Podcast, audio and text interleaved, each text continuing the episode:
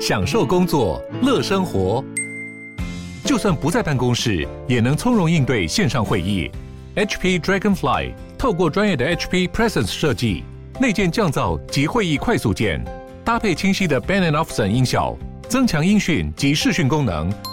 HP Dragonfly 顶级商务笔电，采用 Windows 11专业版，让您在会议中享有最佳的视觉和听觉品质。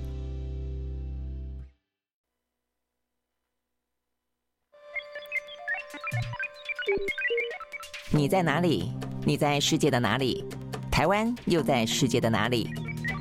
男生看世界，带你掌握脉动，看清局势，找到相对位置，定位自己的坐标。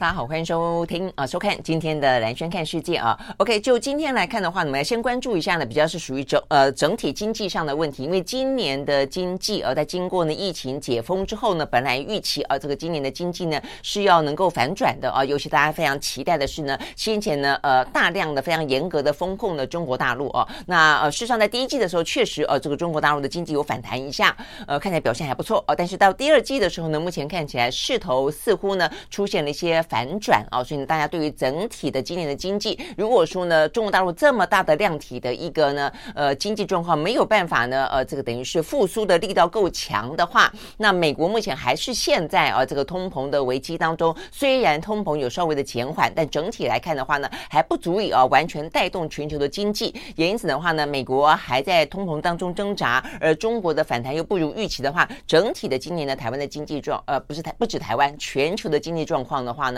其实。就几个呃这个机构来看的话，预测虽然的话呢，有些部分呢有稍稍的调升，但是就整体来看，比起预期来看，都是还得来得糟一点啊。所以，我们今天要特别看一下呢，这样一个局势当中的话呢，美国跟中国大陆今天呢，针对呃利息的部分的话呢，都有一些动作啊。首先，大家会关心的是美国的联准会啊。那在今天稍晚的话呢，美国的联准会应该就会呢宣布啊，他们针对相关的利率的政策了啊。那目前呢，几乎是接近啊这个华尔街。市场当中接近百分之九十都推断呢，在六月份应该会暂停升息一次啊。那今天的话呢，有一些相关的经济数字也支撑了啊，这个美国呢可以暂停升息的那么一个呢。可能的选择，那就是呢，他们的呃这个 PPI 跟 CPI 的指数。但另一方面的话，就是中国大陆很显然的，他们经济呢在第二季的部分呢，它的复苏力道不够强的状况，已经到了他们的人呃他们的央行啊已经出手了，出手出手干嘛？进行降息。好，所以呢这个部分的话，其实蛮值得关注的哦，就是说呃这个一方面。呃，美国对啊，美国来说，就算这一次暂停升息，但是接下来的话呢，可能会恢复升息，是一般的预测哦。所以呢，这个西方世界国家的话呢，为了呃打通膨，还是往一个升息的路上走的时候，呃，这个中国大陆却是用降息的方式来继续救经济哦。所以你会知道呢，今年的这个经济的一些呃惊险程度哦，跟一些逆风的情况还是依旧的哦，蛮笼罩在呃这个全球的经济面上的。好，所以呢，我们。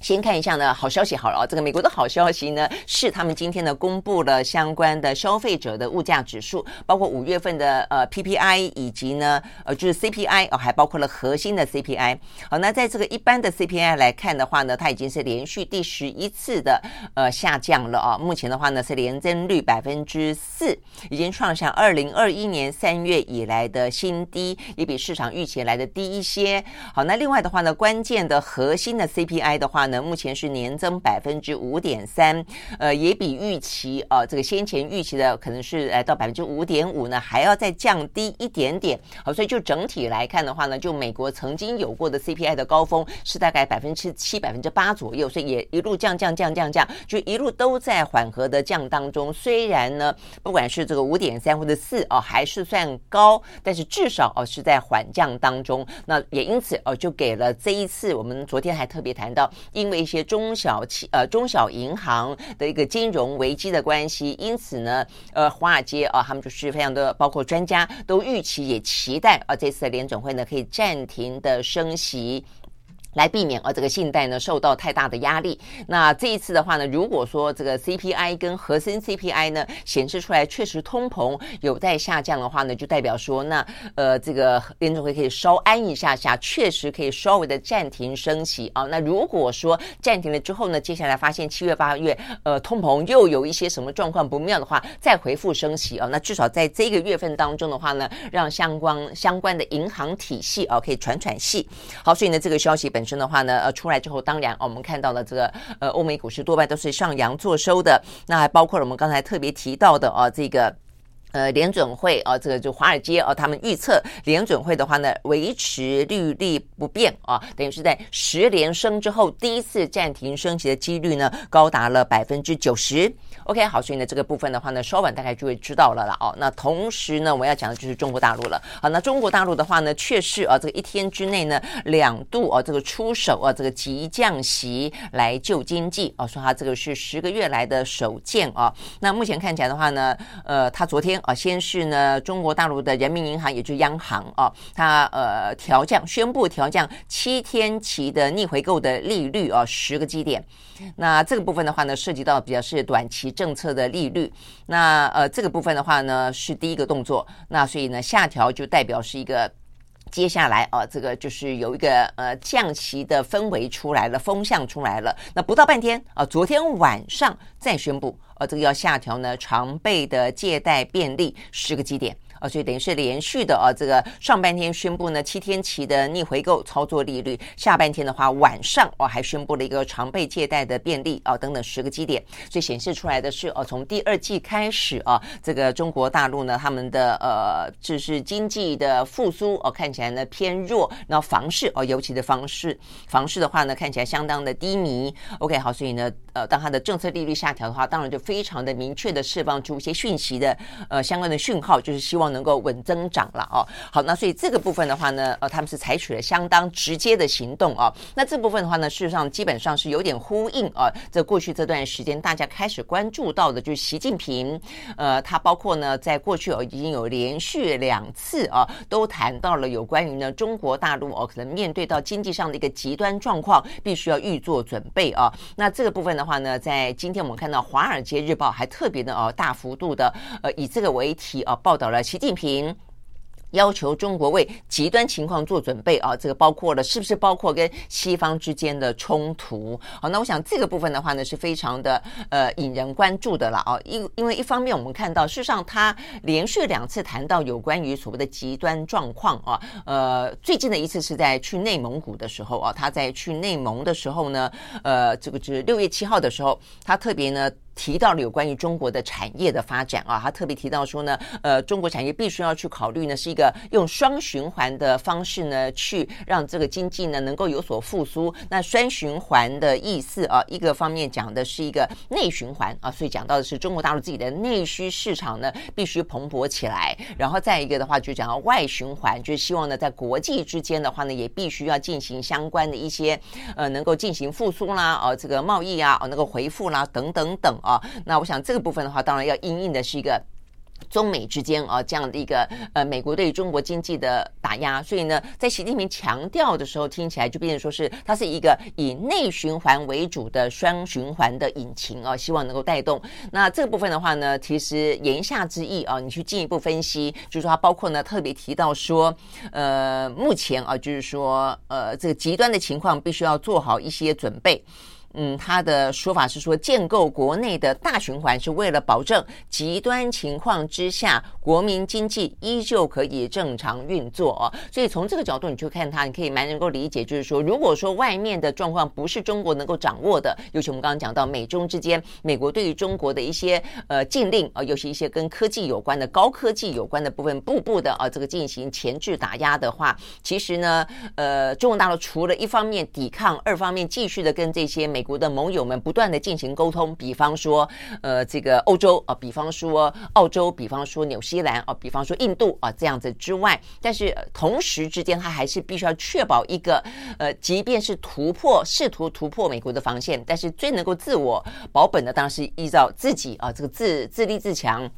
是来的呢最安全的嘛，哦、是有关于内循环为主，这部分就可以比较去理解哦，就所以他们认为呢内需这部分一定要带动起来。那我想呢，这个接下来我们看到这个人民银行急降息哦，目的就是要带动哦，这个等于是中国大陆自己的大内需哦，所以呢，从这个角度来看的话呢，你可以呃理解哦，就是说他特别提到的双循环的道理在，但是针对这个他讲到呢两度讲到极端情况哦，这个极端情况到底描述的只有我刚才讲到的中美。之间在科技冷战冷冷战当中，呃，这个局面而已吗？哦，那因为我看到这个，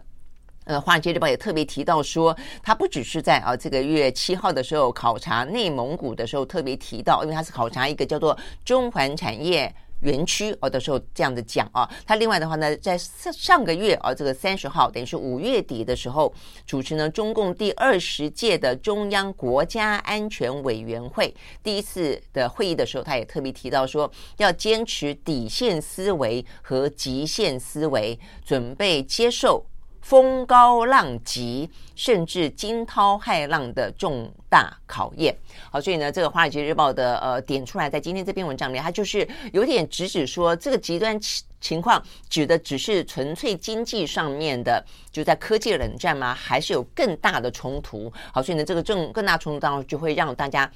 很容易联想到是不是有一些军事上的或者台海当中的一些涉及到安全问题，呃，这国家安全的冲突了哦。那如果是的话呢，当然这个部分的话呢，可能就是呃来的更加需要去被关注的啦哦。我 OK，那我想这个《华尔街日报》啊，他特别提到了这件事情是提特别呃提出一个疑问，要说他的这个习近平就那么短的时间之内两次提到了极端的状况，而这个极端状况代表的是什么？是经济上的问题？是在今年啊这个。大家哦，对于这个经济逆风来说，必须要做好十足的准备，还是呢，意在言外的暗指了一个军事上当中的呃跟西方的冲突。那我想这边还是要还需要进一步的去观察了哦。但是如果说你跟这个习近平他在讲这个话的哦这个相关的。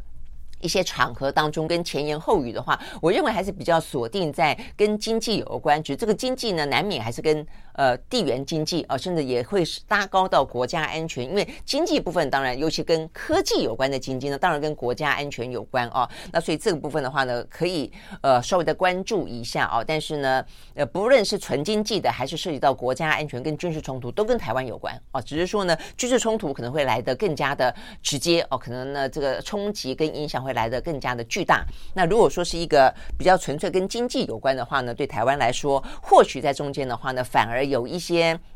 呃，两强相争哦，我们可能要分散风险，但是也也有若干可以得利的部分了啊。那我想这个部分的话呢，可以把它连带来看啊，就是说，呃，从这个《华尔街日报》呢特别关注到了习近平的对于极端状况不断的耳提面命呢，再三的罕见的啊这个去强调，那所以也代表了这个中国大陆所面临的他们内部的经济局势显然的是很险峻，也因此才会有今天看看得到的这个相关的报道，讲到说呢。昨昨天啊，这个中国大陆的人民银行连续一天之内呢出手两次啊，来降息救经济。那当然，接下来的话呢，就描述到有关于呢外部的呃挑战啊，所以外部的挑战这部分的话呢，呃，我们昨天才特别提到说，美国看起来在若干对他们的。美国企业呢，也有一些后坐力的部分，似乎有点松手了哦。那所以呢，包括了一些我们讲到的，呃，像对于三星、对这个台积电啊，有一些部分的话呢，就是说呃，限制哦，我们如果说跟美国做生意的话呢，也就不能够在中国设厂，或者设厂不能够扩建，似乎有所松绑。但同一个时间，我们看到的话呢，却是美国呢商务部也还是针对中国大陆的一些，尤其涉及到呢比较可能尖端的科技跟。军事哦当中跟国家安全的部分的话，还是连续下重手哦，所以呢，这个最新的消息是，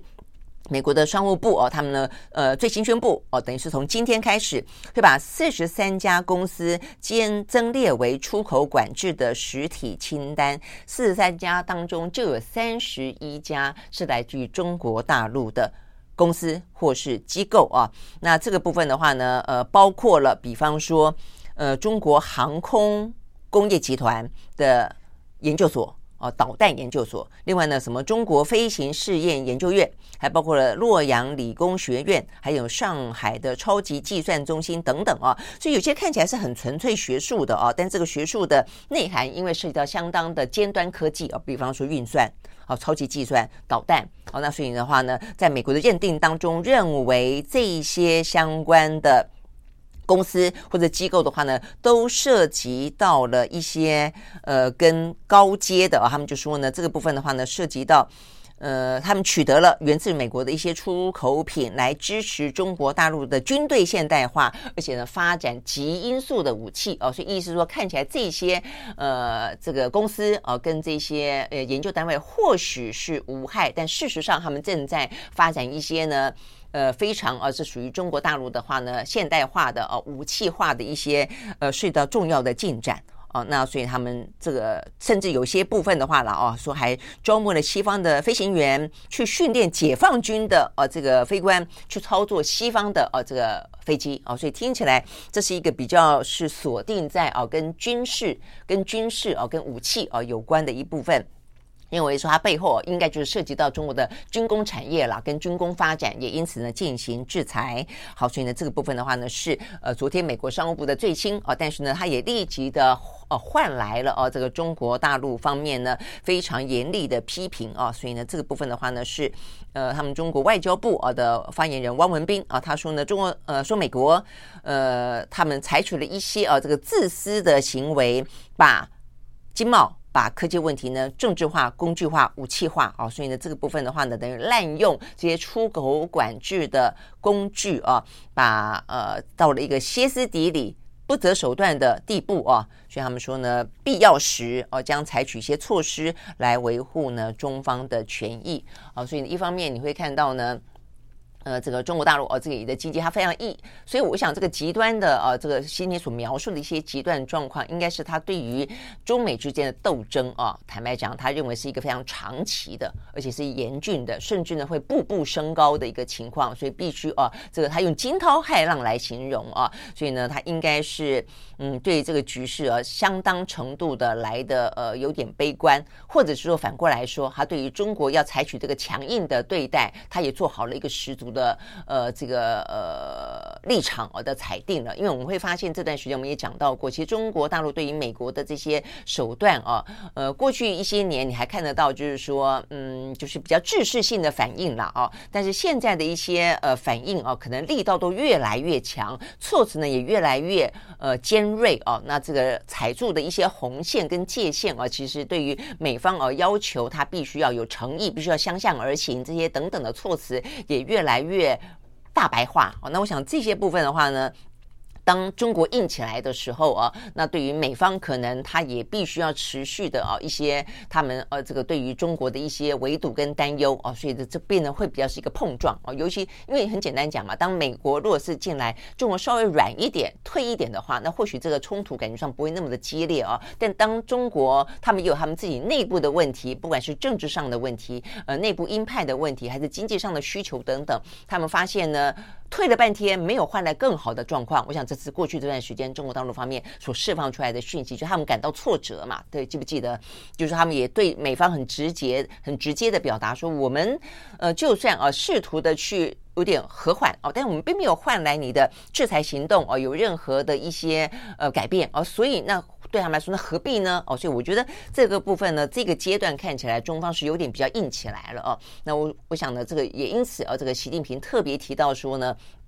要有呃，这个做好呢风高浪急啊，这个呢惊涛骇浪的准备啊，也代表的是中国，它目前有了对于自己硬起来之后啊，所面对到的外部局势啊，可能的呃惊险。那我想这些部分的话呢，事实上呃，对于在我们旁边，当它风高浪急的时候呢，台湾是个小船，呃，不管在经济上啊，不管在这个政治上啊，其实国家安全上都是很相对来说比较浅碟，很容易受到影响的啊。所以这部分事实上是是蛮值得呃高度关注的。好，但是呢，我们刚刚就讲了，它到底是呃纯粹的啊，在一个呢中美目前看起来的一个呃这个科技冷战的，或者是说一些外交当中的围堵行为，还是会上升到这个军事冲突这部分，当然。呃，有待来进一步观察啦。那但是很显然，我觉得目前看起来啊，呃，美国方面是没有打算让它上升到军事冲突的啊。所以呢，有关于布林肯啊，他相关的一些呃要赴中国进行访问的一些。举动跟因此呢，他谈到古巴问题呢，变得非常的修饰性啊，这个避免激怒中国大陆的一些话语哦，都可以看得出来，呃，这个中国呃美国还是一样呃尽可能的还希望能够掌控局面了啊。那另外还包括今天最新的是，呃，美国的财政部长耶伦啊，这个耶伦的话呢，他特别的啊，这个在昨天的一个场合当中啊，这个特别提到了有关于。呃，国际货币基金组织跟世界银行啊，他特别提到说，这两个机构啊，他呃讲到这个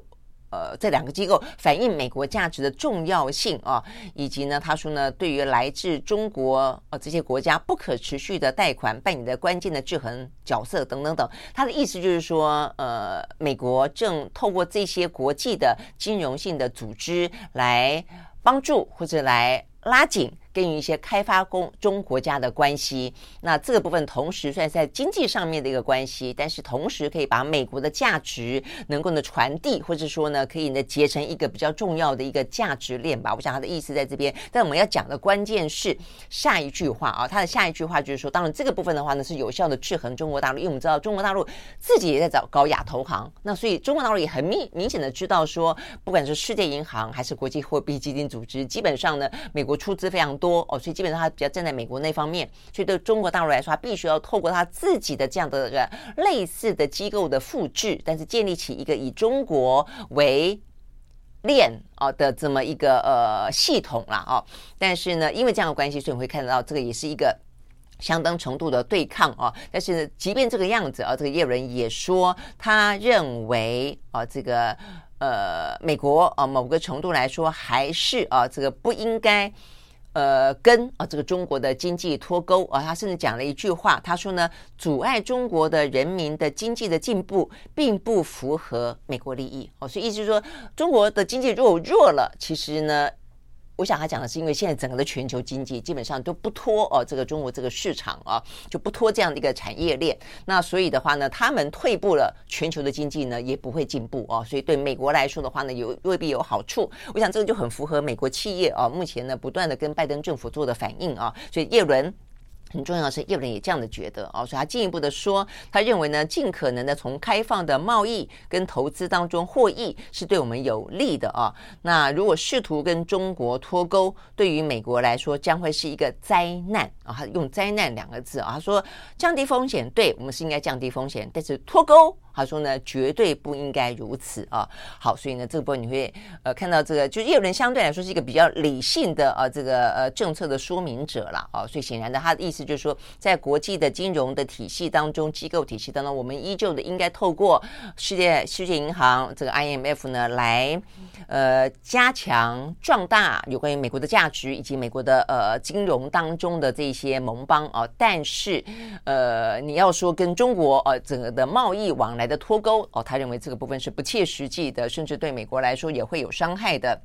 好，那所以呢，这个部分呢是叶伦的说法哦。所以我们今天呢，呃，一开始几个新闻比较是从经济层面去切入啊。那看到呢，目前呃美中哦两个国家各自的经济问题也一还除了这个之外，还包括了美中之间哦，透过呢经济跟贸易哦这个领域当中，他们正在进行的一些交锋哦。那所以呢。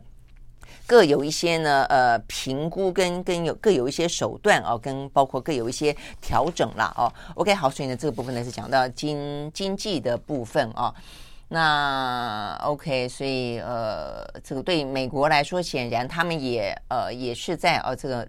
某个程度，对于中方来说是在我我觉得他们现在的气氛比较是在。呃，更精准，你可以说，你可以说它缩小打击面啊，也可以说它更精准的在某些部分跟中国呢是更针锋相对的防堵。比方说高科技，我觉得这部分它已经越来越清晰啊，这部分是绝对不可能。所以如果要反中，就这部分反中会反得非常的呃明确，甚至会透过一些政策，透过一些禁令啊，这个围堵的。呃，更加的呃积极呃，但是呢，避免其这个东西扩大到呃这个全面性的，所以呢，其他的部分的话呢，就呃相对程度的就不断的试试图释放出善意了哦。好，那所以布林肯我们要看接下来就布林肯了。布林肯到底十八号啊，这个礼拜天可不可能呢放访问中国大陆？那显然呢，我们刚刚讲到了，其实这一两天呃，中国大陆都还在释放一些蛮蛮鹰派、蛮强硬的啊这个言论啊，批评他们什么歇斯底里啦，批评他们什么之类的啊。那呃，所以他们针对布林肯要去访问中国大陆这部分，到现在为止啊，你听这个中国外交部的回应都说无可奉告啊，这个呃没有什么更多要说的了。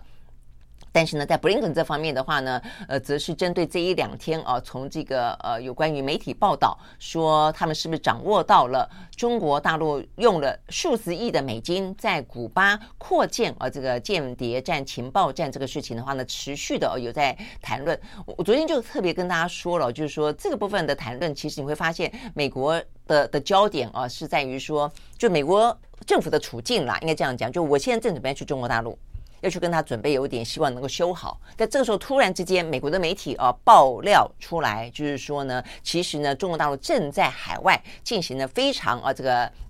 大规模的，而且非常显著的啊那么一个呢情搜，而且呢，他们认为是针对的是美国，或者是破坏啊这个美国的后院。的呃，这个连接，那所以呢，照理说，这个讯息出来之后，哦，美国美国的政府应该要有一些比较强烈的态度，哦，那甚至要去批评斥责中国大陆才对。但是你会发现，呃，当美国媒体报道这个事情之后啊，这个美国政府就呃，对美国媒体报道之后，美国政府实际上是相对来说比较低调的，试图淡化的。那我想这个部分的话就，就遭遇到美国的媒体啊更进一步的批评，就是哦，所以你是因为要去访问中中国大陆吗？所以你就刻意的啊这个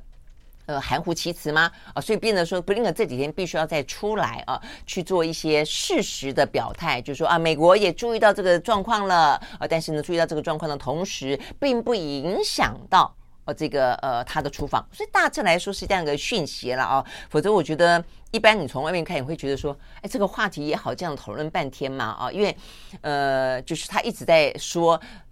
这个。情报站的扩建是在川普时期就扩建了，不是在现在啊，所以他的意思要去解释说，为什么一开始我们觉得不是新闻啊，是因为呢，呃，它不是现在才发生的。那事实上呢，拜登已经掌握到了这个情势了啊，那所以的话呢，他们也透过一些行动，这是布林肯昨天最新的说法啊，他说呢，呃，其实，在拜登政府的期间，也透过了一些外交的行动，让有关于中国在海外的这些情搜机构的扩建。得以缓慢下来啊，所以意思就是说，所以呃，我们做了一些事情了，而且我们也成功让它变呃舒缓了这样的一个呃紧张局势了。那呃意在言外的，我想应该就是说，我们有做事，而且呢，它不影响到我。这个周末啊，这个去中国大陆，而且呢，继续希望能够去促进啊这个拜习会，大概来说是这个样子了啊。那但是呢，呃，在美国的媒体报道当中，当然讲到了中国大陆啊，这个在海外到处的啊一些呃这个扩建他们的间谍战啊，这个情报战等等啊，这个中方当然啊还是觉得呃非常的不开心啊。所以我们看到呢，同样的啊是这个呃中国外交部的发言人汪文斌啊，他也呢在记者会上面昨天也说啊，他说呢就是美方。上演的又一次的老戏码啊，外界呢非常不陌生了啦。他说呢，我们希望美国反躬自省，停止呢造谣抹黑。他的意思说，我们根本没有在古巴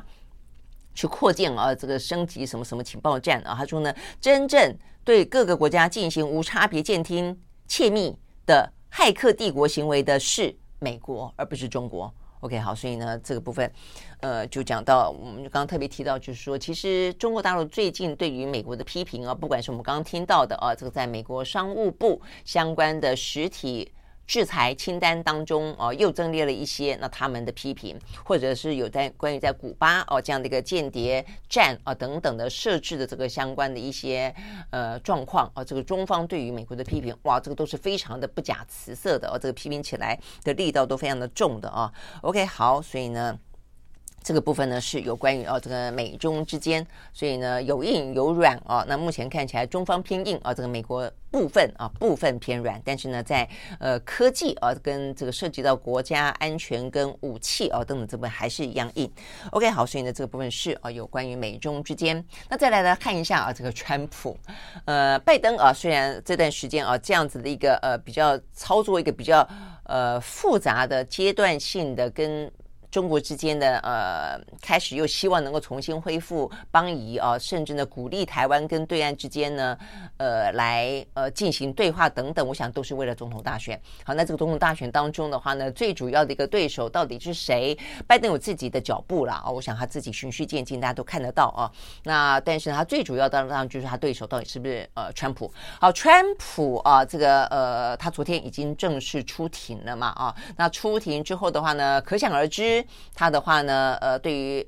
嗯被联邦哦所指控的三十七项的罪行，他一个都不认，他作为一个无罪的呃诉求的陈述啊。那 OK，所以呢，这个部分是大概来说是这个样子。那整个的审讯啊，这个维持了四十五分钟，然后呃，他的律师啊。我看啊，这是一般的法律专家认为了哦，他说呢，这个部分机密证据的复杂性哦，所以正式的审判可能一年后才会开始啊。不过，如果一年后开始的话呢，美国的总统大选也还没有。哦，这个结束哦，所以呢，事实上看得出来哦，这样的一个呃司法审判应该会哦，这个笼罩在整个的美国的总统大选，所以你会知道说呢，这个川普还会如何的去操作哦，所以到底这个这一场啊，这个呃机密文件的呃这个窃取或者不归还啊，这样的一个。官司会是一个真正大家对于一个国家元首认为造成相当大的一个呢，呃，无视于法律、践踏宪法的一个呃的对。对于呃，川普来说是一个杀伤，还是对于川普来说，他真的还是一样可以呢逆转胜啊？这个借由这样子的一个呃司法案件作为一个呢他被迫害的实证啊，因此诉求他的选民，我想这个是非常重要的啊。所以呢，在今天稍晚，今天稍晚啊，他们就说呢，呃，川普会搭机呃前往他在 New Jersey 的高尔夫球俱乐部，对他的支持者要发表演说，再一次的强调呢，他如何的呃这个被政治追杀、被司法追杀，如何的是一个无辜的状况。好，但是呢，呃，在这样的一个同时之间呢，就川普哦，他的大秀就看他怎么秀，那他的支持者如何的回应。但是啊，他身边的人，我们看到这个共和党内的气氛蛮值得观察的啊。那目前看起来的话呢，他曾经是川普政府的人，目前看起来的话呢，都都有点跳出来啊，呃，认为啊，这一次的相关的机密文件的。这些指控应该啊是罪证确凿的，而且呢，应该对于川普来说会造成伤害，或者川普必须负起责任。那最呃，这个目前看起来最辛辣的一个说法是来自于呢前国安顾问 Bolton 啊，这个波顿，那他是川普时期的啊这个国安顾问，他呼吁川普。退出总统大选，OK，好，那这个呃，波顿怎么说的？他说，任何正常人都应该会要退选啊，因为啊，他说呢，目前看起来呢，相关的啊，他成为美国第一位被联邦起诉的前总统，而这个相关的呃罪名的内容啊，他说许多的呃这个迹象都显示出来，这些指控是为真。而且呢，就一个国家元首来说，他真的是做了一下不应该做的事情。而且呢，如果这个案件继续下去的话，他认为呢，会让整个共和党陷入呢候选人被定罪那么个窘境。啊，所以呢，显然呢，Bolden 啊，他是。认为说呢，你逃不掉的，你一定会被被定罪哦。所以这跟这个川普时期的司法部长在昨天的说法实际上有点接近的哦。他们都认为呢，目前看起来应该是罪罪证确凿了哦。那所以这个部分的话呢，是呃这个呃川普啊这个时期的国安顾问 Bolton 的说法。另外的话是台湾非常熟悉的啊这个庞佩欧。呃，这个呃，Pompeo，那他的话呢是国务卿来过台湾啊，他也认为啊，他也认为许多迹象显示，川普所面临的指控是有所本的，是有所本的。他说呢，这个指控看起来是真的啊，那所以呢，川普持有了不该持有的文件，而且即便有机会归还，他都不归还啊，所以他说呢，呃，他认为。这个部分哦，对于川普来说的话呢，呃，兹事体大哦，他认为呢，这个状况是错的。但是呃，但是针对呢，呃，媒体追问说，那你觉得川普是不是应该退出呃明年大选？那呃，这个庞培就比较没有呃这个针直接针对回答了哦。那我想呢，这个部分等于是在这个共和党内哦，都算是呢呃蛮具有分量的，未必在呃这个总统的民调当中会胜过川普了哦。但是呢，都算是哦这个有有有头有脸的国务卿啦、国安顾问啦哦，然后呢这个呃司法部长啦，甚至先前的副总统彭斯啊都一样哦，都认为呢川普这一次哦这个面临这个官司，应该会跟他过去哦什么呃性骚扰啦。或者说呃那个什么封口费啦哦，可能就是已经不可等。等而比之了，我觉得不一样的这个问题的严肃性会来得更强，尤其他是身为总统任内做下的事情。那为什么会这样的讲哦？到底呢？这个联邦呃，他们起诉呢，会有多大的证据哦？因为他们都讲到证据，目前看起来迹象显示这指控都是真的哦。因为目前看起来的话呢，呃，这个他们的联邦政府取得的证据是。呃，川普的律师哦，是来自于川普的律师，所以这部分的话，大家应该会觉得有点熟悉哦，因为他当初呢说给什么呃脱脱脱衣舞娘燕馨啊封口会，也是来自于他律师律师的呃这个佐证啊，因为这个律师站出来作为污点证人承认啊，这个川普呃要他哦给这些燕馨封口费。那在这一次当中的话呢，川普的罪罪证也是来自于律师啊，是律师的。呃，这个笔记本，那这个律师看起来并不是主动提供，但是的话，他被啊这个联邦的检方的话呢，呃，要求呃提供呃要求提供，所以呢，这个部分的话呢，嗯，这个他的啊这个律师叫做柯可兰的哦，他的笔记本，所以有时候笔记啊写的太详细，如果呢呃是成为一个犯罪证据的时候，坦白讲啊，这个太详细不太好啊，所以目前看起来呢，他的内容详细到说呢。呃，比方啊，这个川普告诉他，呃，就是当呃这个美国的呃这个司法部门要求呃取得这些相关的一些文件的时候，呃，这个律师写说，川普问他说，我们可以完全不回应吗？或是不跟他周旋吗？我们会怎么样？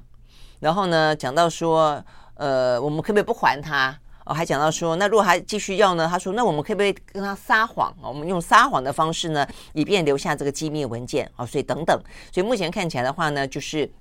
呃，川普的律师他的笔记本里面写下了所有川普要他如何的不要理调查人员，不要理检方，甚至检方的不断的施压的时候呢，他如何反过来跟他们撒谎，拒绝啊这个归还等等的文件。不也真的很奇怪，这个川普留这些文件到底干嘛呢？啊，他是要炫耀吗？还是做任何的用途？哦，那如果只是炫耀的话，坦白说，这是一个非常。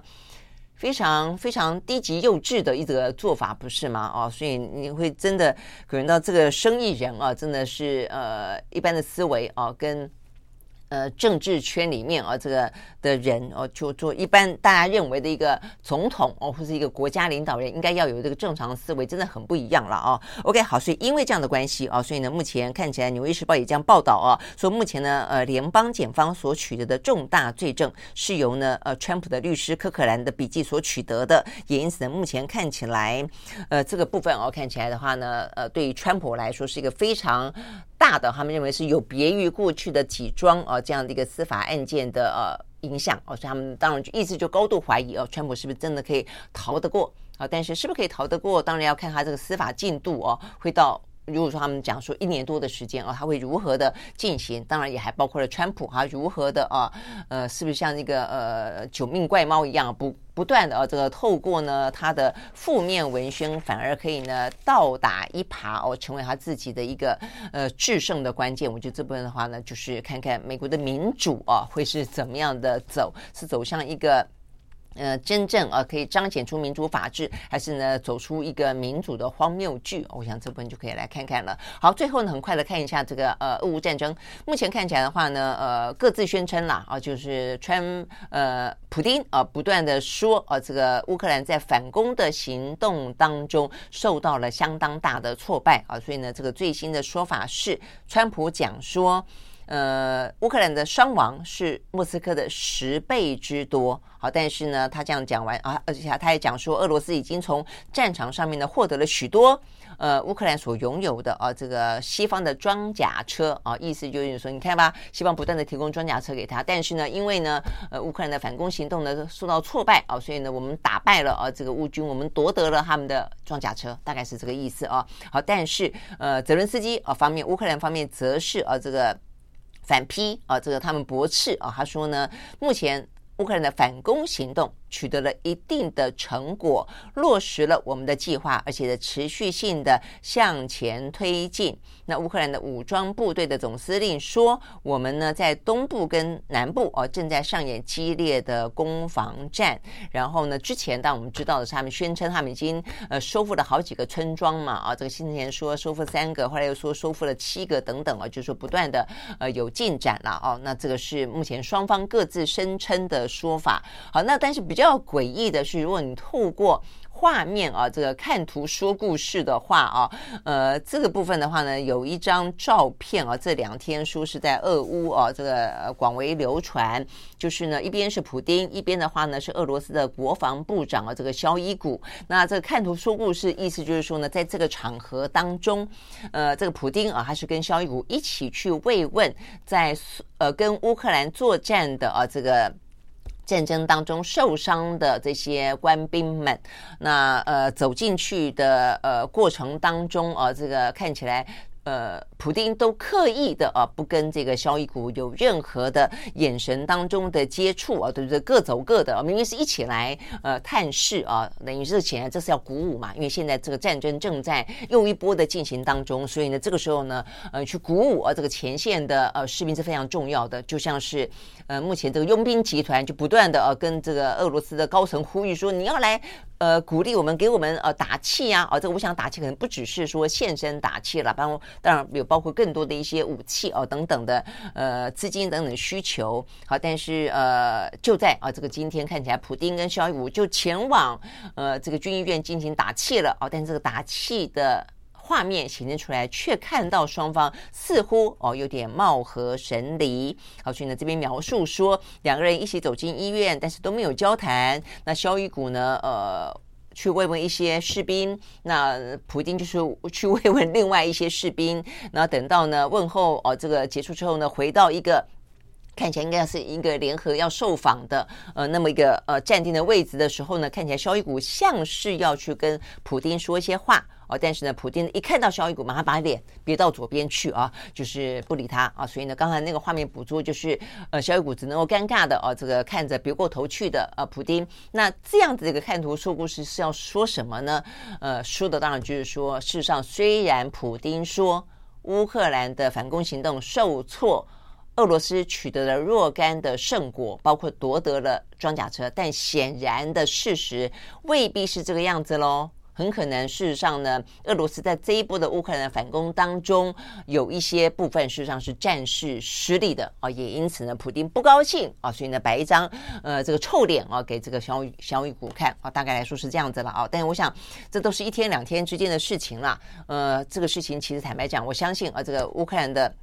反攻，如果真的要反攻的话呢，呃，还是啊要一段时间啊才看得出呃这样子的一个呃这一回合的胜负了啊。甚至的话呢，我们看到呃这个呃西方啊这个北约还说这个夏天打算要开始去训练啊这个乌克兰的呃能够去操控哦 F 十六的啊这个飞行员。所以代表的是还早的嘞哦，他们才在训练这个飞行员哦。那现在也看得到这个乌克兰说，他们也在跟呃这个澳洲哦这边洽询问说呢，这个澳澳洲啊比较已经淘汰的哦或者已经退休的 F 十八可不可以重新回到战场哦？所以显然的。呃，即便呃西方给了呃这个这么多的乌克兰的又一次的军援，但是呢，他们对于可能需要源源不绝的啊这个相关的呃后勤跟这个武器啊，还是呢还在准备当中。所以我想预估的是这一场战事啊会想象中来的长。当然关键在于重要啊，所以这重要的话呢，呃，回到我们先前几天的分析啊，这个得到了相当程度的印证。就是目前为止看起来呢，把话说的这么白的啊，这个。呃，一次，那就是北约的秘书长，北约秘书长呢，史托滕伯格啊，这个呃，在昨天前往美国进行访问，他在跟拜登啊这个会谈的时候，特别强调说，呃，乌克兰啊这个获得西方的支持呢，正在反攻，而且取得进展当中。他特别讲了一句话啊，就先前我们不断的分析啊，显现出来我们的分析是正确的。他说，这场反攻行动是获得乌克兰谈判筹码的重要方式之一。哦，他的意思就是说呢，呃，乌克兰只要收复的土地越多，他们呢在坐上谈判桌之后的影响力就会越强。OK，好，所以呢，事实上就是我们不断的分析哦，所以对于为什么呃乌克兰。泽伦斯基在这个反攻行动当中如此的势在必得，如此的运用那么多的一些战术，那希望获得更多的呃这些呃军援啊，然后事实上也去谈到了有关于呢呃谈判啊这个中方的斡旋哦、啊、到底会落在什么样的时间点，那等等等啊，所以看起来的话呢，这是一个谈判前的啊双方的一次的又一次的呃这个角力，呃能够呃在哪里获得呢？呃这个胜负之间就会从那个地方开始展开谈判，所以对双方来说都应该是势在必得喽。那这个在下个月。下个月呢，北约他们要举办峰会啊，这个在立陶宛。那那个时候，我想对于整个的俄乌之间相关的进展，以及呃，是不是到了某个呃这个呃谈判可以接手了？我想那个时候会可能看得再清楚一点。OK，好，所以呢，这些呢是有关于今天我们看到的相关比较重要的呃国际的一些地缘政治、地缘经济的相关话题，提供给大家。明天同一时间我们再会，拜拜。